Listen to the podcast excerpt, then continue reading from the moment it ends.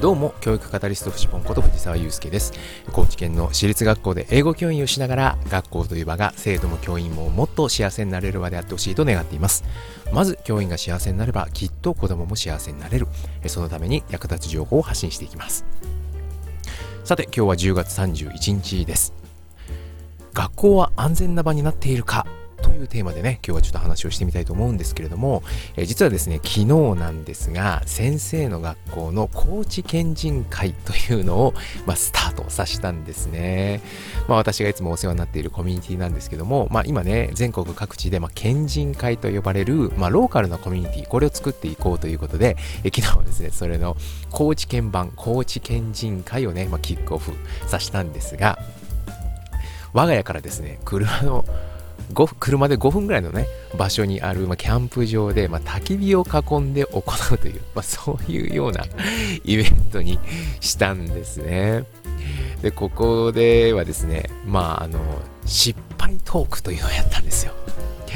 ちょっと前にね、会員ミーティングで、まあ、失敗をアップデートするというね、まあ、失敗感ですね。失敗感を、まあ、少しこうアップデートしていきませんかっていう、そういうね、イベントをやったんですが、まあ、その時にですね、まあ、こういう失敗トークを焚き火でも囲んでやりたいよね、みたいな話で 盛り上がりまして、まあ、それもやっちゃおうということでですね、まあ、リアルでやったんです。で、これがね、実はね、参加者が3人だけということで、この3人だけのスペシャルプレミアムイベントにしたんですね。で、これね、まあ、人数を広げることも、まあ、できたんですけど、まあ、あえてしなかったみたいなところが実はあります。で、話はね、ちょっとだけ変わるんですが、今朝の、まあ、高知新聞でね、こんな記事がありました。えー、東京大学の名誉教授で社会学者の上野千鶴子さん。えー、この方ですね、2019年4月に東京大学での来賓祝辞がすごい話題になった方ですね。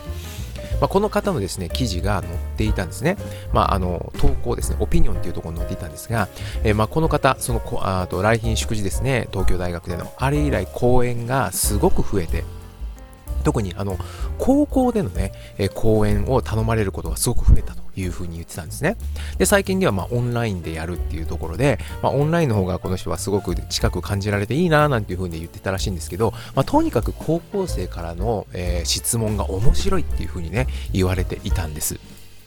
で、中ではですね、例えばこんなのがあって、まあ、自分を性的少数者だという友人にカミングアウトをされたと。でそれに対してどうしたらいいかわからなかったんですっていうそういうふうにね訴える女子生徒がいたと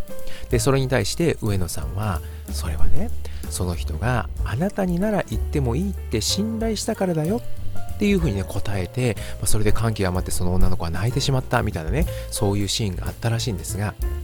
まあ、他にもちょっといくつか例は上がっていたんですけどもねとにかく自分の弱みや辛さをさらけ出してもいいっていう風に思えたからこそ出てきた質問だったっていうこと、まあ、ここがポイントだったわけですね。でその後ね衝撃だった発言があると。でそれは何かというとね上野さんが困ったことや辛いことがあったらスクールカウンセラーもいるしカウンセリングルームもあるでしょってこういうふうにね投げかけた時にいやあの子はカウンセリングルームに通っているっていうことをね知られたくないから行けないし行きませんでこういうふうにまあ現場の生徒たちが言っているっていうことにめちゃくちゃショックを受けたんだということだったんですね。でそれは上野先生にとっては本当に衝撃的でまあ先ほどね、えー、出てきたような発言っていうのは、まあ、その弱さや辛さをまあ、出しても大丈夫っていうそういう安心があったからこそ出てきたその弱さや辛さはそれが否定されない環境の中でだけ表出されるものだっていうことだと。ただ今の学校っていうのが同級生に弱みを知られたくないとかね。その学校がマウンティングの輪になっているっていうそういうような現実があるんじゃないかっていうことでめちゃくちゃショックを受けたっていうことなんですね。で彼らにとっての安全な場っていうのは一体どこにあるのかていうことでその記事は締めくくられていたんですがいやーこれ本当にそうだなっていうふうに思ってでねまさにえ昨日のですねイベントこの失敗トークのイベントですねこれをやるにあたって3人だけそれも信頼できる3人だけのイベントにしたかったというの理由ですねがまさにこれだったわけですよ。まあやっぱ失敗っていうのはね自分の弱いところじゃないですか。その弱いところであったり辛さであったりというものを出せるにはやっぱ出してもいいと思える相手の前でだけだろうと。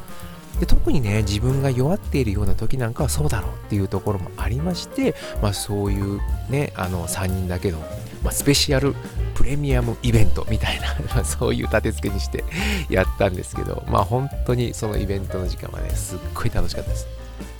で、そのね、えー、と参加者の一人で、まあ、同僚でもあって、まあ、一緒にね、コミュニティでも、先生の学校でも活動させてもらってる野ザタンっていうのがいるんですけど、えー、彼はですね、会いに行ける先生という活動をやってるんですね。で、これはですね、コーワーキングスペースにただいるっていう だけなんですよ。で、会いに来てもいいですよって、そういうふうにね、まあ、言ってるわけなんですが、これがね、結構いろんな人が話をしに来るんですね。で最近ではオンラインであったりもやっていて、まあ、子供から大人まで結構いろんな人が話をしに来るらしいんですね。やっぱりね、この野ザタンっていう男はですね、ま、圧倒的に接しやすい人柄なんですね。まあ、ったらわかるんですけど、あの、本当にとっつきやすいんです。でね、やっぱり言ったことを否定しない。受け止めてくれるっていうね、なんかそういうね、オーラをね、醸し出してるところがあって、本当にね、それはまあ彼の、もうなんていうのかな、ギフトだなっていうふうに思うんですけれど、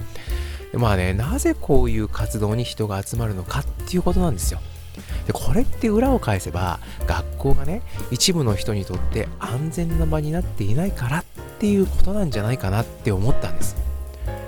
まあ実際にね友達に話せない。そして学校の先生にもやっぱ話せない。まあね、そうですよね。さっきもあったように友達には弱み見せたくないし、マウンティングの場になっているようであれば、当然友達には話しにくいし、学校の先生に話したら怒られるかもしれないし、まあ共感してもらえるかもしれないけど、だけどね、あの学校の先生に受け入れられにくいような内容だって自分が思ってたらやっぱ話せないじゃないですか。で、親にも話せるか。話せたらいいんですけどね。だけど、やっぱ親にも話せないっていう、そういう話題だってあるわけですよ。